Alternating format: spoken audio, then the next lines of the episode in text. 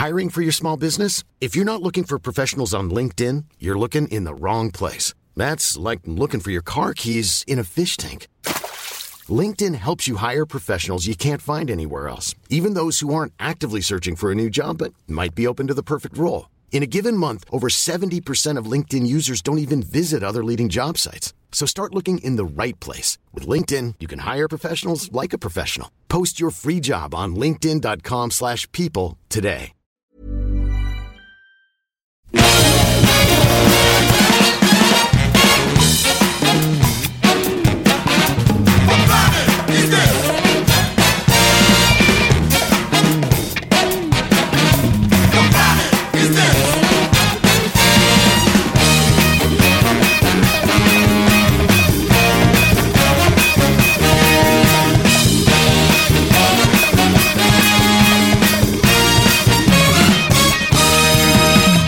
Bonjour à tous, c'est Capture Mag, le podcast hebdo, et nous sommes le 9 juin, et c'est formidable. Il fait très beau, il fait très chaud surtout.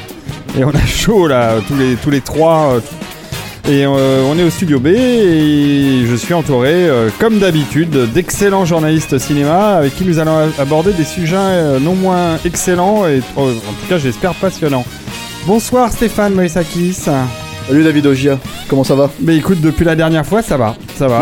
J'ai- cru comprendre que tu faisais des, des infidélités à, à Roland Emmerich ces derniers temps. Hein Que t'allais voir des films de Ron Howard Euh, Qu'est-ce c'est que c'est. Tu montes des films de Ron Howard à ta fille C'est vrai, c'est vrai. J'ai, mais oui, j'a- j'adore Apollo alors, tu 13. lui as, alors tu lui as montré quoi? Tu lui as montré euh, euh, en direct euh, sur Red TV Non, je vais, euh, Tu lui je vais montré montrer Apollo, Splash? Apollo 13. Euh, sur ça, elle a été fortement impressionnée à no- de ses, du haut de ses 9 ans euh, de, savoir que c'était une histoire vraie. Parce qu'en fait, c'est, quand même ça qui est assez incroyable. Et je n'ai pas de passion particulière pour Ron Howard, même si j'aime certains de ses films. Mais je le trouve... Grinch, tout ça. Non, je serais plutôt backdraft, mais voir Splash, tu vois. Mais euh, je trouve que Apollo 13 est un film, est un des rares films, car il y en a très peu, qui parle de la NASA et qui parle de l'exploration de l'espace, avec beaucoup de réalisme et surtout euh, beaucoup de talent. Enfin, Armageddon, Oui, alors aussi, bien sûr. hein, ça- réaliste. Et, et- Et la NASA. Et, et talentueux. Et- Voilà. Euh, bonsoir Julien. Bonsoir. non, non, mais merci de, Oui. de recentrer le débat. On Là, va un essayer peu, de recentrer le débat parce que là, on est parti loin. hein. Non, je, je- j'attends un peu pour lui montrer les teufs d'euros parce que c'est beaucoup plus long. Et c'est Euh, beaucoup mieux aussi, non C'est pour ça qu'il attend un peu en fait. Aussi, mais j'ai peur qu'elle s'ennuie euh, et que ce soit le, le début, mais beaucoup de temps. Moi, j'adore hein, évidemment la teuf des héros de Philippe Kaufman, je vous le recommande. D'ailleurs, si je peux vous donner un conseil d'achat, achetez la version du 30e anniversaire qui est en Blu-ray US. Le- elle est non zonée et elle n'a rien à voir au niveau de la qualité de l'image avec le Blu-ray français qui est pourri. Sérieux Ah oui, Alors oui, que c'est chez Warner aussi, ça Ouais, ouais. hein. Eh c'était du ce n'est pas le 70 même. mm en plus. Hein, À l'époque, ouais, ouais. été, Et, euh, et euh, moi, j'ai eu la chance de le voir au cinéma en 70 mm. Oh. Quelle claque euh, hallucinante. C'était euh, dans la salle en bas des Champs-Élysées, euh, qui était la salle de, de Dassault à l'époque. Euh, et vraiment, c'est sublime film. Et donc, euh, la copie, en tout cas, du 30e anniversaire, la- le Blu-ray est. Eh bien, tout Le cela ne US. nous rajeunit pas, Non, non, non, non. Ogia. Non, parce que le 30e anniversaire a déjà quelques années maintenant. Bref, euh, pour revenir au, au, au Capture Mag d'aujourd'hui, euh, nous allons parler de chefs-d'œuvre tels que La Momie de Alex Kurtzman, qui sort En au salle. cinéma, Ouais. qui sort en salle. Incroyable. On va peut-être Incroyable. pas annoncer le sommaire parce que les gens vont partir. on va parler de Revenger de Walter Hill, qui lui le sort en Blu-ray et DVD. Et on va Ouais, par- après un passage en e-cinéma. Oui, tout à fait. Et on va parler de Free Fire de Ben Weasley. Et c'est Julien qui va nous en parler. Et je- Ouais. Parce que je ne sais pas ce que c'est. Ouais, c'est pas grave, hein, je vais On va apprendre faire ça dans. Moi non plus, en fait. Allez, commençons. euh, je vais mettre une musique dramatique pour parler de la momie.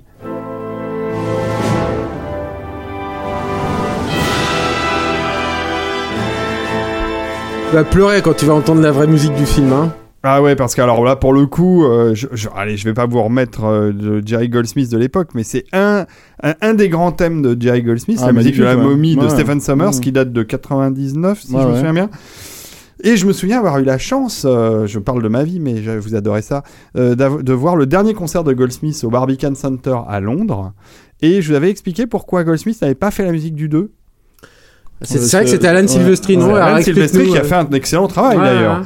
Et ben Goldsmith n'a pas fait la musique du 2 car à ce concert du Barbican Center, Goldsmith a joué la momie et pour présenter le truc, il a dit qu'il avait fait la musique d'un petit film de merde l'année d'avant et que comme c'était l'actualité, il allait nous la jouer sans nous préciser ce que c'était et il a démarré sur la momie. Il se trouve que Stephen Summers est un grand fan de Goldsmith et qu'il était dans la salle.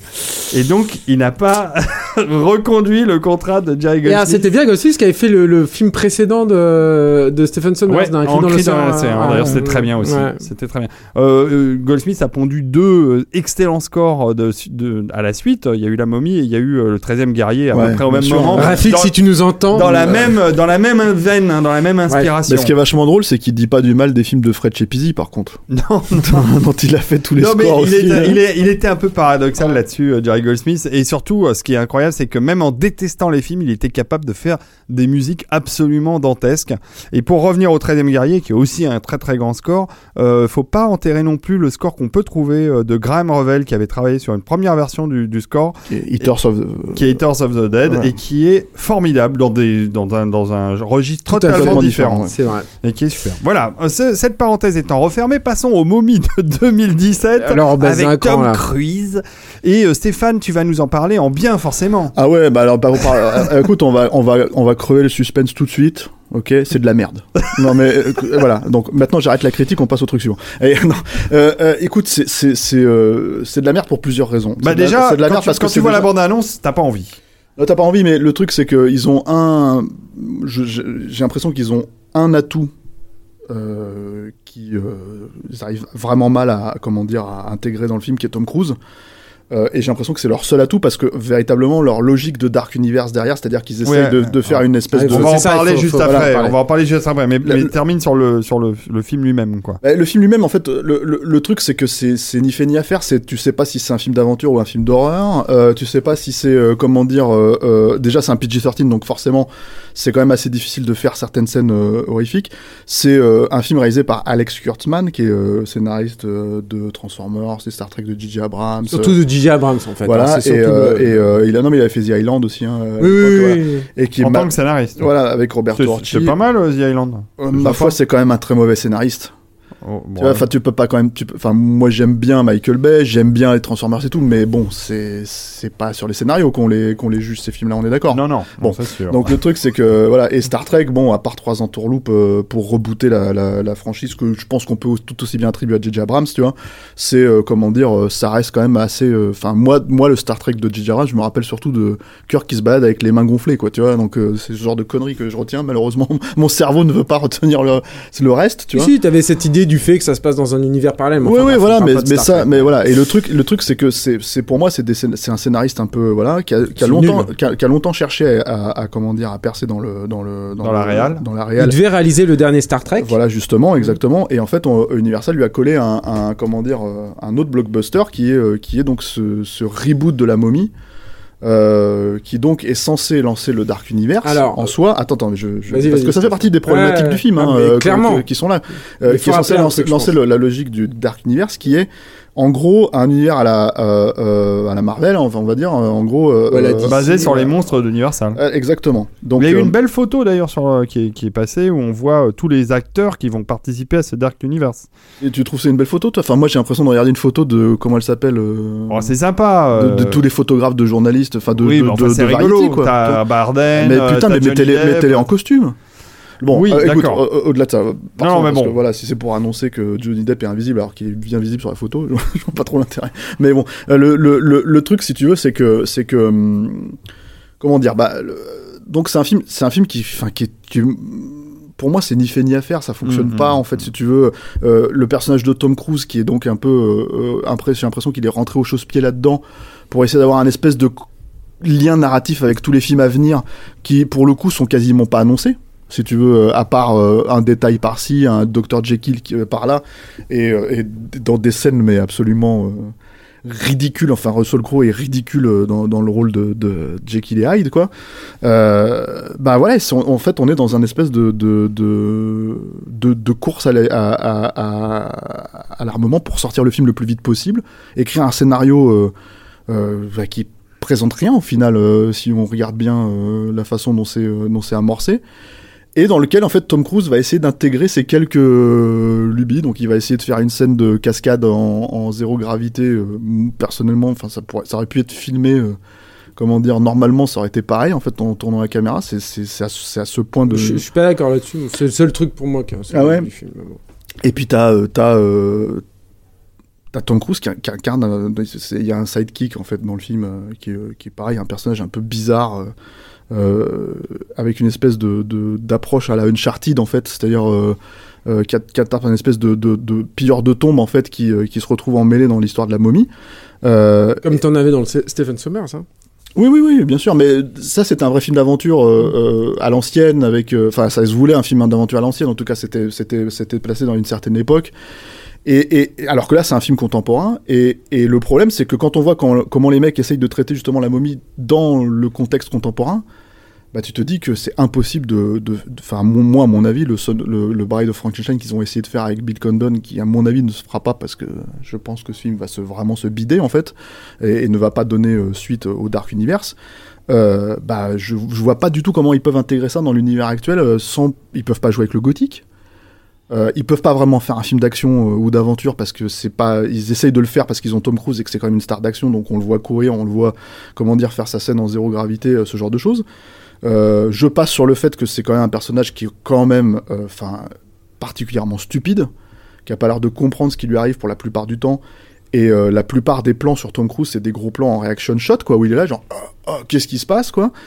Et, euh, et tout ça pour arriver à, bah, à un moment donné, quelques scènes horrifiques, dont par exemple une scène, euh, une scène avec les momies qui l'attaquent sous l'eau. Qui, enfin moi, quand j'ai vu cette scène, j'avais l'impression d'être dans l'enfer des zombies euh, de de de, Bah, de Fulci, quoi. C'est c'est c'est un film qui est complètement, en tant que film comme ça, en tant que spectacle de blockbuster, en tant que que mise en place d'un nouvel univers, en tant que tout ça, ça se plante sur tous les terrains, quoi. Mais tous. Bah, ce c'est même pas sympa. C'est même pas. euh, Enfin, c'est voilà, c'est. Tu disais que le film de Summers avait, euh, de l'époque, le, le Mommy avait des, des défauts, je suis d'accord avec toi, mais il avait une grande qualité, c'est que il venait combler un vide euh, au niveau du cinéma. Ah, mais moi, je l'aime bien le film. Bah, moi euh, aussi, ouais, j'adore. hein. j'aime- Moi, un- j'aime bien mais, le film mais j'aime la hein. trilogie même. C'est pour te dire à Ça, quel point je c'est- suis pervers. ouais, ouais. Ça, c'est chaud, quand mais, mais, euh, mais euh, ce que je veux dire, c'est que euh, ça venait combler le vide, le manque qu'on avait de- de- de- d'un truc à la Indiana Jones, tu vois, parce que Brendan Fraser, Ouais, c'est ouais. une espèce d'aventurier. euh, Mais bon, à la base, c'est pas ça la momie. non, non, c'est pas ça. Non, mais c'est pour ça que le film était intéressant. C'est parce qu'en fait, ça venait, euh, ça venait répondre à plein de, à plein d'envies. Comme euh, Independence Day venait répondre à la, au manque de dogfight de spatial qu'il y avait dix ans après le retour du Jedi. Tu vois, c'est à peu près le même, le même, Alors, la même ce- qui est intéressant et là où il faut parce que ce ce qui est intéressant en fait dans ce momie là et ce qui est intéressant quand tu le compares au travail de Stephen Sommers c'est que euh, Universal ils ont une obsession depuis des années et des années qui est de capitaliser sur Universal Monsters qui étaient finalement des films euh, relativement cossus mais c'était pas des super productions Oh, comme on les fait aujourd'hui B, quand même. et euh, oui enfin Non, il y avait quand même ça- de l'argent c'était tourné avec des grands studios il y avait faut- des vrais beaux Il effets faut spéciaux grands faut l'aborder aussi d'une autre manière, c'est-à-dire qu'ils ont cette obsession aujourd'hui parce que c'est quelque Bah, parce chose. que les autres réussissent de l'autre C'est quelque chose Il qui est dans leur catalogue. Non mais regarde. Qui fonctionne, qui est devenu culte, qui a une grosse partie de leur parc d'attractions. Enfin voilà. Et quoi, surtout, c'est extrêmement représentatif d'Universal. C'est-à-dire qu'en gros, s'il y a quelque chose sur lequel Universal peut brander entre guillemets, c'est-à-dire dire en gros, c'est quoi Universal, c'est c'est quoi la, la- le, le leg d'Universal depuis toutes ces années, c'est Universal, c'est les Universal Monsters. Hmm. C'est même si Retour à le futur appartient à Universal, a été fait chez Universal, ça reste une trilogie puis, euh, ça, dans les puis années ça 80. restera qu'une trilogie, parce Voilà. qu'ils Voilà. ont verrouillé la possibilité de faire des suites. Donc il y, avait eu euh, donc la momie de Stephen Sommers, mais après ils avaient essayé de faire euh, Van Helsing, qui était un film j'ai l'impression qu'on a un peu oublié. Ah oui, tu qui était pourtant à l'époque le, le alors moi j'avais eu des je connaissais des gens qui enfin je connais toujours d'ailleurs des gens qui ont bossé dessus qui m'avaient m'assuré que c'était le plus gros budget d'Universal à l'époque et que si le film se plantait ça allait couler Universal le film n'a pas bien marché mais c'est Ah pas non. complètement planté non plus Mais C'était pas très mais en tout cas plus. ça a complètement enterré Oh, cette idée parce que c'était déjà, euh, c'était déjà une tentative de faire un crossover de tous les Universal Monsters. Il y avait la créature de Frankenstein. euh, la Ligue des Gentlemen Extraordinaires, c'était chez Non, Universal. Non, non, non, Parce qu'il y a les monsters aussi. Euh. Oui, mais là, c'est. Encore autre chose. Ça vient de Alan Moore et de, la Et on, l'a oublié, et pourtant on en avait parlé ici à Capture. Il y a eu Dracula Untold qui est sorti alors il y a 3-4 ans, un truc comme ça. Attends, tu, oublies, il y a- autre film. Il y un autre film avant, et surtout, il y a aussi un autre cinéaste. C'est-à-dire que dans, la- à la fin des années après Van Helsing, excuse-moi, je, je, Mm. t'as Del Toro qui, euh, qui a quand même été vachement courtisé Mm. à l'époque sur euh, Frankenstein. de, de, de Hellboy 2. euh, et on lui a demandé qu'il d'aborder. euh, non, il, a- finalement. il avait travaillé sur un Frankenstein, Ouais. mais on lui avait demandé de, de regarder le, le truc et lui était euh, intéressé par ça, mais finalement, finalement, s'est rendu compte que c'était. Enfin, je pense qu'ils avaient déjà une approche un peu étrange. Et il y a le Wolfman euh, du début des années Oui, c'est vrai. 2010, C'est vrai. Oui, mais Euh, qui n'était pas en univers croisé. qui était pas en univers croisé, mais qui était un remake euh, très cossu quand même Mhm. de, de, Mhm. de- du Loup-garou, avec euh, qui devait être fait par Mark Romanek, Hmm. qui s'est barré une semaine avant Avec le Joe tournage. Johnston, que Joe. Johnston qui a Mais le film ne s'est pas euh, vautré parce qu'il tentait d'être un univers croisé. Le, le problème, par exemple, de Dracula Untold, ou le problème aussi de Van Helsing, c'est que déjà, c'était des films contre nature qui il essayaient à la fois de capitaliser sur ce qui fondamentalement reste des films d'horreur et devraient rester des films d'horreur. Et que c'est pour ces raisons-là qu'ils sont restés à travers le temps. C'est pas parce qu'ils étaient euh, blindés de thunes ou qu'ils te présentaient des, des scènes d'action folles et tout. C'est parce que c'était des films d'horreur. C'est Ouais, ça qu'oubliait. Van Helsing. Et c'est ça qu'oubliait Oui, mais la momie, tu vois, Untold. a- a- était Et- pas un film d'horreur euh, 100%. C'est l'exception de- Celui de Summers, et ça a, ça a marché quand Et même. je pense que c'est pour ça qu'ils ont essayé de rebooter encore une nouvelle fois la momie euh, en essayant de faire un univers croisé, en essayant de penser. Mais alors là, comme justement le film a le cul entre 10 000 chaises, ça ne fonctionne pas. Et effectivement, moi j'ai déjà l'impression que c'est un projet contre nature. Dans lequel on a foutu euh, artificiellement Tom Cruise, mais pas n'importe laquelle des stars. S'il y a une star euh, qui est un auteur à part entière, c'est bien lui. Donc tu rajoutes encore une couche. Ouais, T'en as quelques-unes, mais je veux dire, t'en as euh, quelques-unes dans lesquelles tu peux tracer un, un trait. Est mais pas producteur pour le truc, coup un sur truc, euh, Non, bah, face ceci non, il, a quand mais même, il a il a quand même ramené Christopher McQuarrie. Euh, il a une main mise parce qu'il est censé être dans tous les films. hein. Le seul truc, c'est que c'est pareil. En fait, c'est très compliqué de savoir ce qu'il ce qu'il représente vraiment. Comme euh, justement, il y a eu le Dracula Rising, et ben il n'y a pas de Dracula qui a été annoncé euh, pour l'instant parce qu'à mon avis, ils Sauf qu'il euh, en fera pas partie, ils l'ont déjà dit. Ah bon, ils ont ont- dit, ah bon, ils ils ont dit, dit, ils euh, à zéro là-dessus Ah, parce que voilà. ça a été un Non, four mais celui-là, n'a sur- pas sur- fonctionné. ils en feront pas partie, mais ils feront un Dracula. Oui, Ils rajouteront Dracula dedans, c'est ça que je veux dire. peut-être. ouais. Alors Dark Universe, c'est quoi euh, Parce que ça, tu nous as dit que c'est le, enfin c'est le truc qui fait tourner la machine. Euh, Il y a même Quand un le film- logo. Ouais, alors quand le film quand le film commence, t'as le logo Universal et en fait la, la Terre se tourne et il y a écrit Dark Universe. Et l'idée en fait, si tu veux, c'est que ils vont aller euh, comment dire chercher plusieurs cinéastes et il y a déjà des comédiens en fait. Euh, euh, pour euh, les futurs films. Donc t'as euh, l'homme invisible qui sera interprété par Johnny Depp. Alors encore une fois, moi je dis qui sera interprété, mais mais sincèrement, on attend de voir les scores de ce film. J'ai vraiment du mal à croire qu'ils vont arriver à, à lancer le truc. Le seul film qui est vraiment lancé pour l'instant et dont la suite est prévue pendant deux ans, c'est euh, le remake de Bride of Frankenstein par Bill Condon. Alors Bill Condon, euh, pour les gens aujourd'hui, c'est le, le- le- le réalisateur de La Belle et la Bête, de euh, comment dire Dreamgirls, ce genre de film. Mais il faut quand même rappeler, un De Twilight. Twilight. Mais il faut quand même rappeler que c'est le réalisateur aussi de Gods of Monsters, euh, Alors, Gods of exactement, Monsters, ça c'est important. et qui est et qui, qui était un biopic de, de sur James Wall. Euh, donc le- Réalisateur de la fiancée de Frankenstein. Voilà, c'est ça. Donc- il connaît bien le sujet. il se- il- Mais c'est surtout que c'est un fan. surtout, C'est pas c'est pas Il connaît le truc quoi. je, je- ça garantit absolument rien Mais- sur, euh, sur Bride of Frankenstein. Même à mon avis, euh, enfin de toute façon, c'est c'est une anecdote à rappeler, mais je pense que ça va pas, ça va pas influencer, influer sur la, vraiment sur la balance. Parce que encore une fois, je, je vois pas. C'est très compliqué de savoir comment ils vont aborder ce truc-là. C'est- Surtout la coupe de cheveux. Bride, non mais attends, Bride n'est pas du tout amorcé dans la momie. Euh, euh, Ni Frankenstein d'ailleurs. voilà, euh, euh, Frankenstein sera interprété par, enfin, la créature, la 12 créature de ouais. Frankenstein sera interprétée par, par, Javier- Javier Bardem. Javier Bardem. Euh, t'as une troisième, bah t'as Jekyll et Hyde qui est qui est qui est interprété par Russell Crowe dans euh, dans comment dire. Et apparemment donc Russell Crowe, c'est- si je dis pas de bêtises, attends parce que j'ai déjà le film il fait déjà pchit dans ma tête là. Il tient une espèce de, de consortium en fait qui gère euh, Mm. qui gère justement tous les trucs paranormaux Ouais, et, ça. euh, et et ça va être le lien en fait pour euh, Une excuse euh, bidon. l'excuse pour, bidon voilà. pour Ouais, aller mais, pour ouais, aller mais il va avoir un salaire. Pour le coup, euh, ils vont le payer Ah, tous les mois là. c'est terrible parce que tu sens qu'il est pas du tout concerné. Il t'a l'impression qu'il se fait suer là. C'est c'est horrible quoi. Enfin Non, et tu puis- vois là c'est. Ah oui, je vois bien comment il peut faire. Ah non, mais c'est terrible quoi. Le, le- le- le problème, le problème, c'est que voilà, donc ils ont, il y a- ils ont, ils sont en train d'essayer de. Moi, je- pour moi, ils le lancent complètement à leur porte-pièce ce truc, c'est-à-dire qu'il n'y a pas de réflexion qui a été faite là-dedans. Ils ont vraiment besoin, je te dis, d'un atout qui est Tom Cruise, le mettre dedans. Euh, bon, t'as Sofia Boutella qui joue la momie. Elle est jolie, elle est charismatique, ça tu peux pas lui enlever, mais le problème c'est que le perso il est. Il, est- Il a rien, elle a rien à défendre. Voilà, quoi. il a rien à défendre quoi.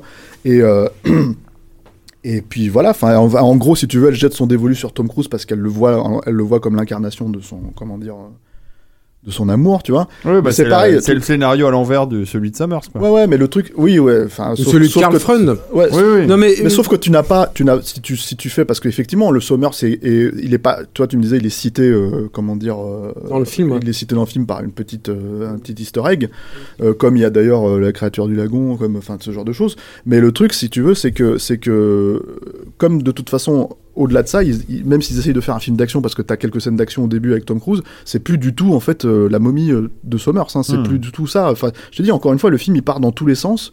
Euh, il essaye vaguement de, de faire de l'horrifique dans la dernière heure. Le climax, c'est anticlimatique, c'est des bastons, hein. c'est du mano à mano, c'est des combats de catch. Hein. Ça s'arrête là. On s'emmerde, quoi. Mais ouais, et puis, et puis c'est, j'ai rarement vu, ça faisait longtemps que j'avais pas vu, et pourtant euh, le chef-op, c'est pas, c'est pas un, Ben voilà, tu vois, c'est pas un manchot. J'ai rarement vu un, un film aussi mal éclairé. C'est tourné fait en- pas- depuis, tourné, mais euh, depuis des Non, ça, années, ça, hein. En fait, ça fait partie de. C'est un film tournant en 35, euh, anamorphique. Ah ouais? Moi, ça fait partie de ces films où je regrette que le film soit tourné en, en pellicule. Quoi. Je, je, je sais que moi, aujourd'hui, euh, je- Stéphane sera peut-être pas d'accord avec moi, mais je trouve que quand un film est mal filmé, le- le- j'aurais préféré qu'il soit tourné en numérique, le film. Mais vraiment, hein, Oui, c'est pas... clean en fait. C'est pas, qu'il y a un delta de nettoyage c'est pas quoi. agréable en fait quoi. C'est vrai que du coup le, le, le grain tout ça moi, moi ça me ça me déplaît profondément en fait. Enfin, Ça- tu vois, c'est des films. En fait, c'est des de- films qui sont tournés. Enfin, euh, a, je, je, je exagère un peu, mais c'est des films qui sont tournés en contre-jour sur des fonds noirs, tu vois. Mmh, Donc super. à un moment donné, euh, tu vois, c'est, c'est, enfin, euh, tout. Mais ça, c'est, voilà, t'as, un cinéaste, en fait, il faut tourner, il faut shooter au kilomètre, et voilà, tu vois. Bon, je trouve qu'on on passe beaucoup de temps à parler de cette daube, hein, moi, personnel, de ce que vous m'avez vendu. Ouais, ouais, euh, voilà. Mais euh, en tout cas, voilà. Donc C'est ça un film sort. contre euh, nature. Voilà, c'est un film contre nature. À Ça mon sort, avis, à euh, mon avis, ça ne va pas donner de suite. Je te dis, la, la, la- le, ils veulent faire un dark universe, ils veulent faire un Si, truc je, je pense connecté. que le Bill Condon va, va voir le Ouais, jour, mais ils là. sortent dans deux ans.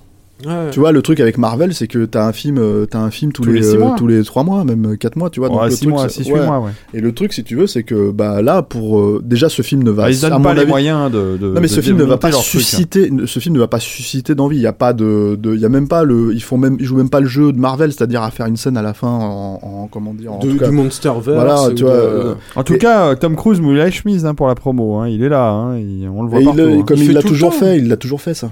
Il l'a fait pour Edge of Tomorrow, il l'a fait pour. Et tu peux pas lui films. enlever son implication. Tu vois, je parlais de Russell Crowe. Lui, Tom Cruise, il vient pas cachetonner hein, dans le film. Hein. Il s'y donne, à- il se donne à fond, etc. Quoi. C'est pas pour ça qu'il a, il a sa place, quoi. Hmm, Bon, d'accord. Bah écoute, euh, on... pour ceux qui ont envie, ça sort le 15. Et sinon, euh, vous le trouverez euh, en téléchargement illégal dans 3 mois. Voilà. Ah ouais, carrément. Ah bah, euh, on va pas aller payer pour ça. hein. Bon, allez, je vous encourage pas à pirater, mais quand même. Parlons de choses euh, tout aussi passionnantes. euh, Bah, allons bon. J'en sais rien en fait. Ouais. Non, non, de Walter Hill, ça fait longtemps qu'il m'a pas agréablement surpris. Alors vas-y, est-ce qu'il nous surprend avec Revenger? Alors Revenger, qui est quand même un, un titre complètement. euh, Bon, tu me diras, le titre américain était à peu près tout aussi, euh, tout aussi passe-partout. qui- C'était The Assignment. Euh, Revenger, t'as l'impression qu'ils ils essayent de te faire Avengers, mais avec, euh, tu vois, mais, Re- mais avec Revenge, tu vois. Ouais, c'est ça. Donc c'est ouais. très très bizarre. Écoute, euh, alors moi j'aime bien Walter Hill. Walter Ah oui, Hill, moi c'est aussi, mon, j'aime bien. C'est mon, c'est mon euh, Roland Emmerich Emmerich à moi, tu vois. Ça. Si ce n'est, non, c'est mon, mon directeur, mon réalisateur euh, Alpha Mal euh, que j'aime bien, tu vois, qui est, qui est euh, le, le réalisateur à l'ancienne un peu, tu vois. Et, euh, et j'ai toujours du mal à. Bon, il y a une partie de sa filmo que sur lequel je pourrais un peu taper. J'aime pas les trucs à la Geronimo, tout ça, les Wild Bill, quoi. Mais j'ai toujours du mal à, à comment dire. Euh, à, à- à lui en vouloir en fait pour le pour le pour pour, pour, certains films quoi. Déjà il a réalisé pour moi un, un de mes films préférés qui est, qui est euh, Les Guerriers de la Nuit quoi. Bah oui. et, euh, et qu'un super film euh, de gang euh, voilà. Enfin et si vous l'avez pas Unique. vu je, euh, voilà que je vous, je vous Mm. conseille parfaitement quoi qui est, qui est à la fois ancré dans la mythologie dans le comic book et, et- et Ouais, je, le dis parce qu'il y a un peu de ça il y a pas de ça dans Revenger mais il y a un peu quelques trucs qu'il essaye de, de recaser là-dedans. Et euh, et puis qui a fait euh, ma foi quelques sympathiques films d'action des années 80 Les Rues de euh, Feu. tu vois voilà. Bah les rues de feu euh, sans retour qui est super moi je trouve euh, qui est un de ses euh, meilleurs films d'ailleurs. voilà euh, son meilleur. Euh, moi j'aime beaucoup Extrême 48 Préjudice heures, c'était euh, pas lui ouais Et si, bien sûr. ouais, Ah, c'est moins bien, moi. c'est moins Ah, mais j'adore Nick Nolte. hein. ouais Ça a Non, lancé mais une mode. Il a, il a, Ouais, il a lancé un truc. Ouais, quoi, clairement. c'est Et, euh, Et et, la musique de Horner. donc. et euh, ouais, mais tu vois, il a fait 48 heures de plus aussi après, quoi. Bref. Non, mais Ah, toute cette bah. période de 48 heures de plus, là, il a fait, moi, il a fait, j'aime bien euh, 13 passes, là, je sais plus comment c'était en, en Les Pilleurs, je crois, en, en français. Il avait Bah, voilà. pas, il avait pas bossé sur Supernova aussi. Si. Si, ouais, mais il est- il s'est il s'est barré. Bah, le, tu le- parles. le- le truc, c'est signé Thomas Lee. C'est un, c'est un réalisateur, c'est un réalisateur de série B, au- moi, je trouve, au sens le plus euh, noble du terme. Il a bossé sur des gros budgets avec des stars, hein, mais euh, c'est un mec qui fait des films directs, carrés, euh, sans, qui vont à l'essentiel. Mm. Et quelque part, en fait, c'est très étonnant en fait sur un film comme Revenger parce que Revenger, c'est l'histoire. J'ai du mal à sortir ce titre sans, sans, sans penser à à faire un point Avengers en fait c'est très bizarre mais bon bref Revenger c'est l'histoire de, de, de- d'un, d'un tueur à gages en fait qui euh, comment dire euh, qui se réveille un matin, qui est interprété par Michel Rodriguez, c'est un homme, euh, et qui se réveille un matin, en fait, on lui a changé de sexe.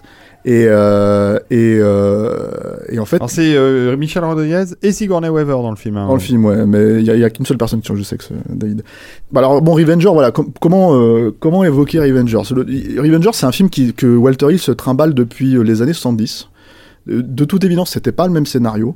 Euh, c'est un truc qu'il a réécrit, c'était pas lui qui l'avait écrit à l'époque, mais il l'a réécrit dans les années 90, il était pas satisfait de ce scénario-là. Et finalement, en fait, il l'a laissé un peu dormir et il l'a retravaillé récemment en bande dessinée. Et en fait, le développement du film s'est fait en même temps. C'est-à-dire que euh, d'un seul coup, euh, euh, il est parti sur cette idée que c'était un, un- c'était un vrai concept de film noir à l'ancienne. C'était un gangster, un tueur à gages en fait qui change de visage et et qui donc change d'identité entre guillemets quoi. Et en fait, il a ramené ça un peu au goût du jour euh, euh, et euh, il a fait de son personnage qui est, qui est donc interprété par Michel Rodriguez, donc qui est une femme, hein, tu vois. Il a fait de son personnage un, un homme en fait, un tueur homme, toujours interprété par Michel Rodriguez. euh, à qui on à qui on change on fait changer de sexe en fait c'est-à-dire qu'elle a tué euh, le frère de Sigourney Weaver en fait en l'occurrence qui, qui, qui joue dans le film euh, et Elle comme elle voilà et qui.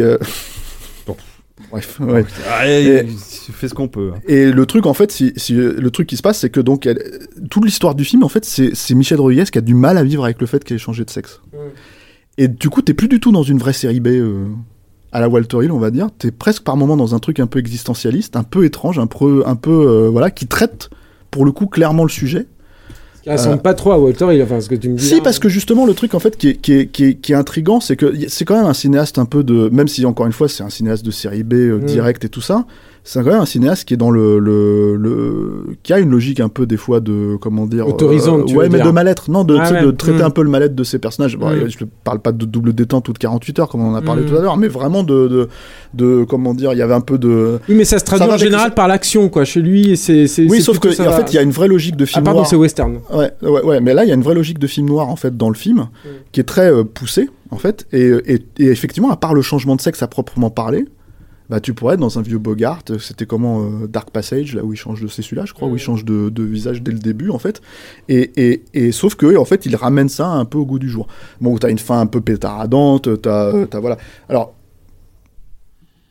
Walter Hill est un vieux monsieur maintenant, il a quand même 77 ans, hein, euh, voilà. Mais, euh, mais euh, donc c'est plus non plus un film hyper rythmé, hyper vénère. Euh, J'ai pas lu la BD, mais ça serait intéressant. C'est une BD qui existe, hein, qui est sortie, qui s'appelle euh, Corps et âme, euh, ce qui est quand même un plus joli titre, je trouve, pour pour ce sujet-là en fait que, que Revenger quand même ou The Assignment. Euh, C'est moins un film d'action, quoi. voilà. Les, les critiques, euh, je regardais un peu sur le net, sont hyper mitigées. Il y a des gens qui détestent, qui Mais c'est trouvent c'est un gros nanar. Il y Écoute, en a qui aiment bien. C'est difficile de dire que c'est un bon film, mais c'est un film étonnant. C'est-à-dire que en gros, euh, ça pourrait être un gimmick en fait, cette idée de, juste changer euh, d'identité, donc en changeant de sexe en fait. Ça pourrait être un truc qui est pas du tout traité. Et Walter Hill n'est pas les frères, euh, enfin les frères sœurs Wachowski donc, et euh, il n'a pas connu ce truc-là en fait. Donc c'est un pur euh, trope euh, de, genre en fait, qui, c'est par ce biais-là qu'il le fait. Mais je suis étonné de le voir en fait se- s'attarder en fait sur le sujet. Euh, T'as quand même des scènes où Michel Rodriguez va voir le médecin, le médecin lui explique la situation. Enfin, tu vois, c'est des trucs assez euh, étonnants et, et elle-même qui se pose des questions. Les trucs qui fonctionnent pas clairement dans le film, c'est Rodriguez en homme. Euh, où ils auraient, je pense qu'ils auraient dû prendre un acteur en fait simplement pour jouer le rôle et, jouer éventuellement avec le numérique là-dessus. Euh, et parce que tu crois pas en fait. Déjà parce que tu connais Rodriguez et que même si elle a joué des rôles plus masculins, on va dire, à une époque dans sa carrière, hein, comme bah, elle a été connue quand même avec Girl Fight ou avec le premier Resident Evil. Ça reste quand même une, une, je trouve, une actrice féminine. En fait, il y a une vraie. Bah, c'est ce qui fonctionnait dans Girl Fight. Voilà, c'est, ça reste une, ça reste, moi je trouve une, voilà, euh, bah, pour moi c'est une vraie femme. Il n'y a pas de, tu vois, euh, elle a pas un côté androgyne, c'est ça que je veux dire quoi. Et le truc c'est que, mais, mais malgré tout, alors même si ça, cet aspect-là est complètement raté, le truc qui est intéressant, c'est qu'il y a quand même aussi un rapport au corps dans le film qui est traité aussi quoi. C'est-à-dire que euh, il y a du full frontal euh, nudity, il y a, y a euh, du questionnement sur, sur, bah, le- le- on va dire les, le, le changement corporel et tout. Et donc en fait, c'est en fait, c'est très difficile pour moi de dire c'est un c'est un bon film ou un mauvais film. Je peux pas dire. Un drôle d'objet, quoi. Mais c'est un film et déjà c'est un drôle d'objet venant de la part de Walter Hill, même si encore une fois il le traite à sa manière, c'est-à-dire euh, comment dire euh, euh, direct quelque part, tu vois, un peu existentialiste, tu vois. Euh, un peu série B aussi, hein, t'as des scènes de, de, de flingage, euh, tu vois, euh, j'ai envie de dire à la façon des années 80, parce que ça reste un film qui fait à la, à la façon des années 80 quelque part. Euh, mais comment dire, un peu plus contrôlé que le précédent qui était du plomb dans la tête avec Stallone où ça se voyait qu'il s'était fait remonter le film par, par Warner. Est-ce que c'est satisfaisant du coup? Moi je trouve, en tout cas je trouve que pour un cinéaste comme Walter compte, Hill, pour, pour un cinéaste comme Walter Hill qui a quand même euh, 40 ans euh, dans la vue, qui a fait, euh, je sais pas, des westerns, des films de braquage, des, euh, des, des films d'action, des buddy movies, euh, enfin des films de, de, de gangsters, des bootleggers, tu vois, comme Dernier Recours, qui est quand même un remake de, du Kurosawa et de, pour une poignée de dollars. hein. Enfin, vois, donc il se chie pas quand même quand tu, quand tu balances, il passe quand même derrière Léon et, et Kurosawa. Bah, je trouve ça bien en fait qu'il arrive à se renouveler à la fois dans la BD, que d'un seul coup il traite ce sujet-là qui se qui se qui regarde pas à côté quoi, que qu'on arrive à lui produire. Enfin c'est c'est c'est assez étonnant. Donc moi je conseille un, un- de jeter un œil dessus. Euh, Il y a une patine film noir qui me déplaît pas. Euh, Rodriguez et Sigourney Weaver sont cool. Euh, Il y a y a hum, je, je crois que c'est Tony Shalhoub si je dis pas de bêtises Oui, qui, oui. Est toujours, qui est toujours sympa quoi. Cool. Voilà donc donc voilà mais ça reste un film. Mineur. Ouais, c'est- c'est c'est anecdotique, Ouais, mais, un mais, un direct vidéo quoi. mais même pas vraiment, c'est ça le pire. Si c'était une vraie scène c'est un vrai direct to vidéo à l'année 80, euh, bou- bourrin boum boum, je t'aurais dit ouais, bah voilà, c'est c'est ça, mais c'est pas ça. Donc Ouais. du coup, en fait. C'est euh, plus intéressant que ça. Et c'est c'est c'est maintenant c'est étonnant. en VOD et tout c'est ce qui sort. C'est Voilà. ces objets un peu étranges, pas très calibrés. Voilà, euh, et, et que tu peux vendre comme un film d'action, mais qui Ouais, risque de décevoir les gens qui s'attendent vraiment à un film d'action. TF1 quoi. Studio, l'éditeur. TF1 vidéo. Non, ça s'appelle TF1 Studio maintenant. Ah ouais, d'accord, ça a changé de nom et de logo. Voilà. Il n'y a plus le bleu, blanc, rouge, il est tout blanc maintenant, ou tout noir, ça dépend de- du fond. Et, euh, et ça vaut 18 euros euh, chez nos amis euh, qui font de la VPC. Euh, en Blu-ray, hein, parce que je ne vous parle pas du DVD. C'est le Blu-ray plus copie digitale.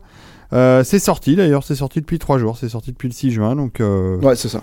bon, pour- pourquoi pas hein. Moi j'adore Sigourney Weaver. Euh, Bah, elle, est, elle elle Rodriguez, hein. elle bien employée dans le film, mais c'est après ça reste un, un vrai. euh, en fait, elle, raconte en fait de son point de vue, parce que c'est elle qui fait l'opération. Elle raconte de son point de vue en fait son histoire de vengeance à elle, et Rodriguez raconte de son point de vue son histoire de vengeance à elle aussi. tu T'as regardé la VO ou t'as regardé la VF euh, Non, VO bien sûr. Euh, VO, bien, bien sûr. euh, c'est intéressant euh, les VF avec Sigourney Weaver pour savoir si tu as toujours sa voix. euh, Normalement oui. oui, je normalement, pense, oui. mais bon, euh, tu vois, je. Non, mais je signale ça parce que chez Audible, nos amis d'Audible qui font du livre audio, qui diffusent d'ailleurs le- l'excellent label Ardigan que j'ai la chance de diriger, euh, ont sorti un épisode d'Alien en, aud- en audio, la remontée des profondeurs, je crois que c'est comme ça que ça s'appelle.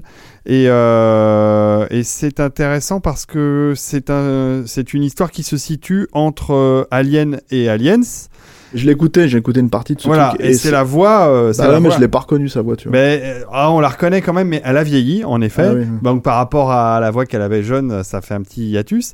Mais euh, je trouve quand même que le travail, le travail de, de mise en scène euh, radiophonique est vachement bien foutu. Il y a beaucoup de personnages, il y a beaucoup d'effets sonores, d'ambiance c'est une tout. super actrice. hein. C'est une super actrice. Euh, je, voilà, si vous voulez euh, découvrir un truc original avec Alien, vous avez Alien la sortie des profondeurs.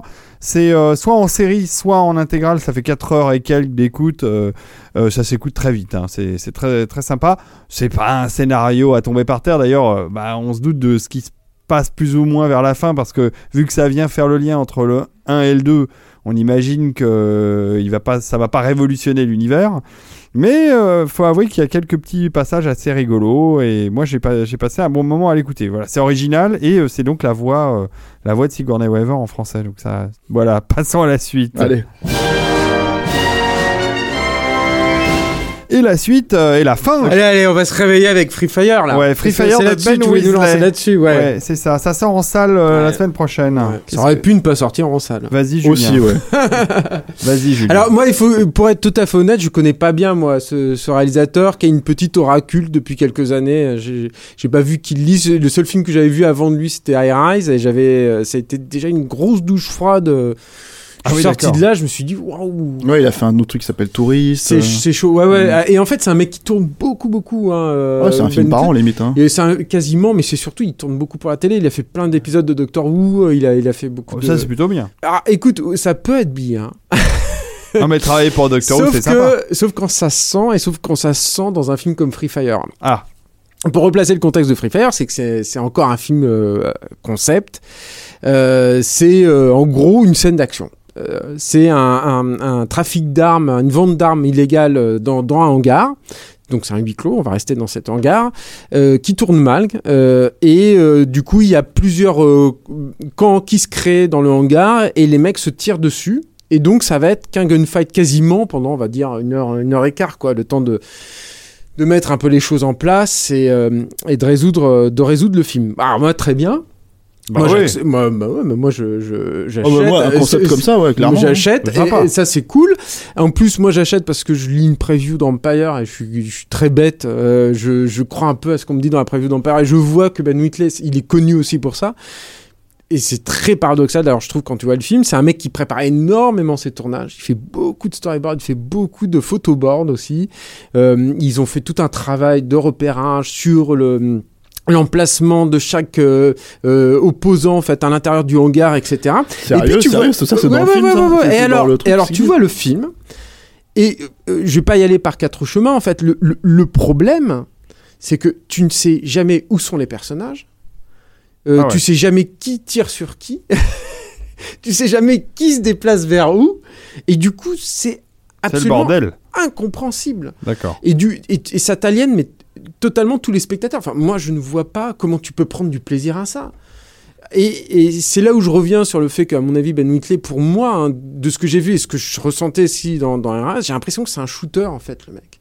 C'est-à-dire que c'est un gars qui arrive et qui va réussir à t'emballer, on va dire, euh, j'allais dire à peu près proprement, mais c'est pas le cas parce que c'est pas très propre, mais qui va t'emballer un film, disons, podcast, euh, en, euh, en très très peu de temps, et puis du coup à réunir un joli euh, casting, une jolie distribution parce que ils ont. C'est ils- produit par Film Fort, hein, c'est donc la télé qui a produit ça là-bas. Ouais, alors, Oui, le- mais c'est anglais, hein, cinéma, c'est un hein, film c'est anglais. le cinéma, ouais. Il y, a- y y un problème aussi dans Tourloop là-dedans, je trouve. moi. Tu parlais de DTV avec euh, Revenger, ce qui, est, ce qui est un peu difficile à, comment dire, euh, encore une fois, on me disait à vie, à, à- tu peux pas conseiller ça comme un DTV, mais celui-là, si ça se passait pas dans les années 70 comme c'est censé être le cas, tu vois, avec une espèce de, de logique un peu, euh, comment dire, funky euh, à l'ancienne et tout, ça serait, euh, comment dire, bêtement, hein, un rip-off de, de, de- genre une pompe hein, totale de, de Reservoir Dogs ou à toute épreuve, tu vois, ce genre de truc. Toute proportion gardée, je, je- Ouais, ouais. j'ai vu Julien lever les yeux, tu vois. Non, non, c'est pas- moi je suis Et- pas forcément. euh, mais Mais, mais, mais, et, et un DTV de base. Ça serait un DTV de base, littéralement. Parce que, à part ce casting, tu vois, euh, il y a quand même un casting de. de, de, De qualité. Bah, t'as, t'as, euh, Charles Tocoplet. C'est t'as- surtout, voilà, c'est ça, ouais. T'as, euh, t'as, non, mais t'as, t'as euh, quelques acteurs montants, on va dire. T'as, euh, euh, comment elle s'appelle, l'actrice euh, Larson, Voilà, t'as, euh, qui va quand même être dans. Captain, Captain Marvel, tu vois. T'as, quelques acteurs comme ça, et, euh, et, euh, Cillian Murphy, tout et ça. voilà, et c'est comme ça qu'il a réuni son, son, son budget aussi, je pense, hein, Oui, simplement clairement. quoi. Et, et, et quand je dis c'est un truc dans Toulouse, c'est ça, c'est qu'en fait il a eu tout ce casting d'un coup. Il y a ce côté funky euh, 70s, attention, on, on revient donc en, en- à une, espèce de comment dire de truc de hableur, des mecs qui parlent, sauf que les dialogues sont d'une pauvreté euh, absolue. Et surtout il y a un Ah ouais, truc, c'est vous, vous y allez quand même. ah ouais, mais il y a surtout il y a un truc, c'est que ça, je veux dire, il y a il y a pas seulement le fait que tu comprends pas qui qui, qui tire sur quoi, c'est que t'as pas de production design à proprement parler. Si dans ce décor-là, t'avais ne serait-ce que, je sais pas, une peinture gigantesque, quelque chose en fait pour te donner le centre du décor, que t'arrives à comprendre où, euh, où les choses se positionnent, que, que, que, que ça ressemble, parce que dans une autre émission, on parlait de jeux vidéo et tu, tu, tu disais on, on parle pas beaucoup de jeux vidéo, mais il y a un truc en fait dans le jeu vidéo, quand tu joues à des jeux d'action, c'est que t'en as marre d'être dans des entrepôts. Hmm. C'est quand même le, le, le, le- c'est, c'est quand même Le lieu truc- bateau. voilà, et c'est le, le lieu dans un jeu vidéo le plus facile à retranscrire parce Ouais, que tu peux faire de- facile. ouais. voilà parce que tu peux te, tu peux te cacher, tu peux faire des trucs, etc., etc. Donc si tu veux faire du furtif ou de l'action, tu peux faire ça. Voilà. Il y a des escaliers. Mais là, c'est pareil. Là, c'est exactement, là, c'est exactement la même chose. C'est-à-dire qu'en gros, c'est un entrepôt gigantesque qui, qui n'est pas du tout travaillé, qui n'existe pas. On est très très loin de Need Gap, par exemple, de, de Florent Emilio Siri, où tu avais un vrai travail autour du truc pour le rendre vivant, en fait, Hmm. euh, que t'as pas du tout là-dedans. Euh, et surtout, ça manque littéralement d'idées. C'est-à-dire que, en fait, à un moment donné, euh, les mecs se disent comment on va se sortir de là? D'un seul coup, ils se rendent compte qu'il y a un téléphone au bout de 50 minutes dans, la, dans le truc. Et en fait, ils se disent on va traverser pour aller chercher le téléphone. Et paf, t'as 15 minutes de, de Steam supplémentaire pour qu'ils arrivent jusqu'au téléphone. C'est ce Et genre ils ont de truc, combien en de fait. balles dans le film? Ils en ont plein puisqu'il y a un trafic d'armes. C'est un trafic d'armes, c'est ça le- le- l'entourloupe Ah, au début, tu mais, vois. Mais, mais, euh, mais tout ce que dit Stéphane est complètement vrai. Hein, et, et- mais ce qui, ce qui est d'ailleurs complètement paradoxal, parce que euh, il se trouve qu'il a fait que je travaille un peu sur le film, que je fasse des recherches et tout. Il y a un énorme travail de décor. Ah oui, c'est fou. mais euh, mais c'est fou, hein. Mais, mais euh, Ça se voit pas, quoi. non, bah, Ça, c'est ça surtout. se ressent pas. En fait, c'est pas payant. Je pense qu'il n'y a pas de point de vue de cinéaste en fait là-dessus, quoi. C'est-à-dire que le mec, il vient et il y avait besoin d'un travail de mec, décor est pour Y pour, raison, euh, mais pour voilà. Euh, euh, Ben Weasley, là, non, non, ouais. Et, et moi, je reviens encore une fois sur ce- cette problématique de réalisation, de, de mise en scène. C'est-à-dire qu'il n'y a pas d'idée, euh, on va dire, scénaristique, mais il n'y a pas d'idée non plus de mise en scène. C'est-à-dire qu'à un moment, il y a un travelling au ras du sol qui te réutilise quatre fois. hein. Mais moi, quand je l'ai vu arriver, ce travelling, j'étais content, quoi. J'étais content. Je me suis dit, putain, il y a un travelling, quoi. Ça t'a pas fait ça, toi? Non, non, non. Et Je me dis, il y a un Non, non, mais moi, tu sais, le film. euh, C'était tellement pauvre et tout. Et c'est vrai que c'est super ennuyeux. Alors, Ah, il, moi, a, il a pas grand chose à raconter, quoi. moi, le seul Non, truc, mais- c'est que il y a, y a Charlton Copley. Ouais, je l'adore. Et moi, j'adore ce mec-là. Ah oui, et en plus, là, 9, j'adore Charles il, il fait une espèce de. J'ai l'impression, d'ailleurs, que c'est un peu le seul qui se marre vraiment, d'ailleurs, dans, dans, dans- dans Oui, probablement, mais le. le- Et il fait un vrai personnage en plus de d'africain, euh, de sud-africain, avec son accent à mort là. Et, euh, et ça, c'est agréable, ça fait passer le temps un peu. Le problème, le problème aussi de l'écriture, c'est que tu as des espèces de, de relations entre les personnages qui sont euh, uh, à la limite du compréhensible, en fait. C'est-à-dire Ouais, que. si, tu, si tu ne les comprends pas, hein. Ils Euh, a- quasiment tous quoi. Voilà, Il y en il a un débarque ou deux. et par exemple, tu as cette relation entre Killian Murphy et, et comment elle s'appelle, euh, Brie Larson, là, où, euh, où au tout début, ils se disent euh, tiens, bah si euh, on va aller boire un verre ensemble parce qu'on se- Oui, une espèce de d'histoire d'amour. Voilà, euh, euh, voilà euh, on va aller boire un coup quand ça sera terminé. Et puis en fait, si tu veux, il y a- il une espèce de résolution qui est pas du tout payante parce que ça fonctionne pas du tout et tu sais pas pourquoi d'un seul coup elle fonctionne même le comme fait que. Brie Larson soit la seule meuf, ça, c'est pas finalement c'est pas travaillé. enfin. Ouais, ouais, bien sûr, voilà. Mais, et, et puis, t'as, t'as à un moment donné cette espèce de, de- d'échange qui, qui tourne mal parce que, comment dire, euh, t'as un mec, euh, t'as un mec qui tire, euh, qui tire, euh, qui est planqué dans un, comment dire, c'est d'ailleurs le, de là que ça démarre complètement le truc, quoi. Et qui, et- et Qui que- ouvre le feu. qui ouvre le feu et personne ne sait qui c'est, personne et personne. Enfin, à la fin, ils essaient de t'expliquer, de raccrocher les wagons, mais c'est un truc où tu dis mais pourquoi? Pourquoi ça fonctionne comme ça? Et et t'as un autre truc en fait, c'est que t'as des persos et ça, le, malheureusement, ça me dérange pas d'avoir des persos, des persos qui sont stupides dans un film quand en gros ils sont écrits de cette manière-là et que c'est truculent, on va dire, la stupidité de ces personnages-là. Mais euh, mais t'as des persos qui, Dalton quoi. voilà, mais là, là, voilà, c'est ça. Là, t'as des persos qui sont stupides parce que t'as l'impression qu'en fait, euh, le réalisateur ou le scénariste C'est ça. sont stupides en fait. Et du coup, euh, du coup, euh, ou en tout cas, euh, prennent les, les, les spectateurs pour des gens stupides. Donc du coup, c'est, enfin, l'un ou l'autre, peu importe. C'est-à-dire que, et du coup, bah, tu te retrouves avec des espèces d'aberrations de, de, caractérisation.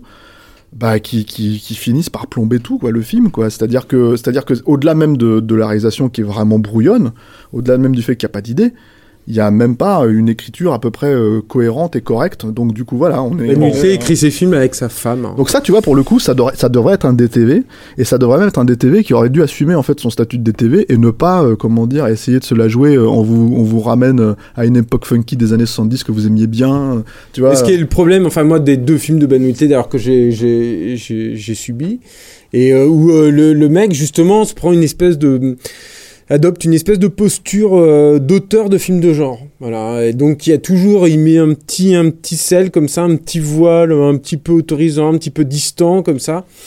Pour, euh, pour épicer euh, sa tambouille qui, ma foi, n'est n'est pas bien fameuse. Parce que moi, j'en suis, j'en suis au deuxième film, j'ai pas franchement Eh ben, envie d'explorer eh ben, la ça la me donne pas très fin votre monsieur. histoire. Je crois que je vais rester au régime. Je vais éviter Free Fire de Ben Weasley qui sort la semaine prochaine en salle. Je vais aussi éviter La momie de Alex Kurzman.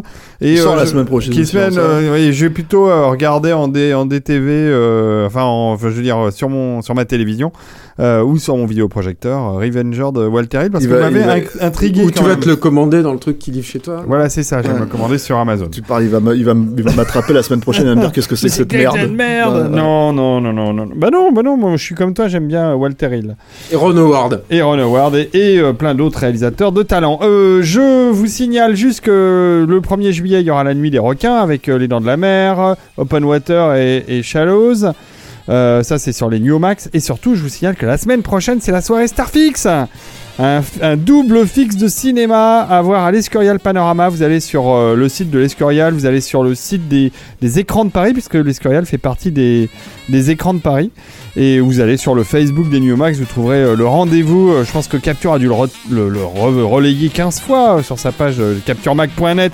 N'est-ce pas capturemac.net La page capturemac.net, c'est la page Facebook, la page quoi, non? La, la page Facebook, Ah le bah, Twitter, ouais. enfin bref. Donc vous, vous venez à cette soirée Starfix parce que vous allez pouvoir revoir en DCP Rambo et Evil Dead.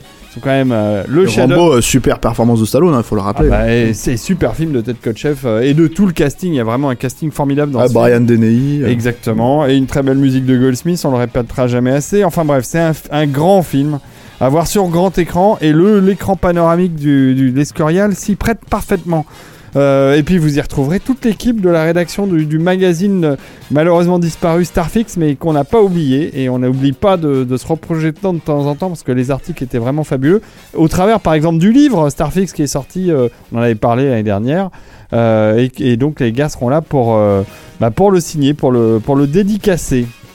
Voilà, j'ai fait ma promo, hein Elle est Ouais, bien tout va bien. Tout va bien, on est bien, bah, on va... Tant que tu parles pas d'Amazon ou de Ron Howard. ou, ou de Roland, mon Ouais. ami Roland. non, mais c'est fini, on change maintenant, on va On passer change. à, à, Passons à Ron Howard. Howard, ça y est. Allez, je vous embrasse, je vous dis à la prochaine fois, la semaine prochaine. Salut David. Allez, bisous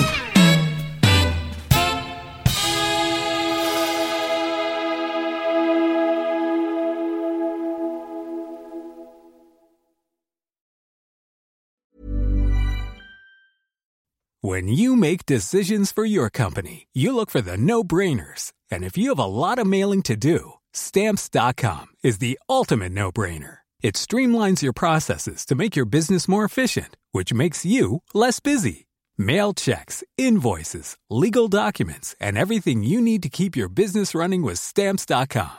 Seamlessly connect with every major marketplace and shopping cart. Schedule package pickups and see your cheapest and fastest shipping options from different carriers. With rates up to 89% off USPS and UPS rates. And with the Stamps.com mobile app, you can take care of mailing and shipping wherever you are. Make the same no brainer decision as over 1 million other businesses with Stamps.com. Sign up with Code PROGRAM for a four week trial, plus free postage and a free digital scale. No long term commitments or contracts. That's Stamps.com. Code PROGRAM.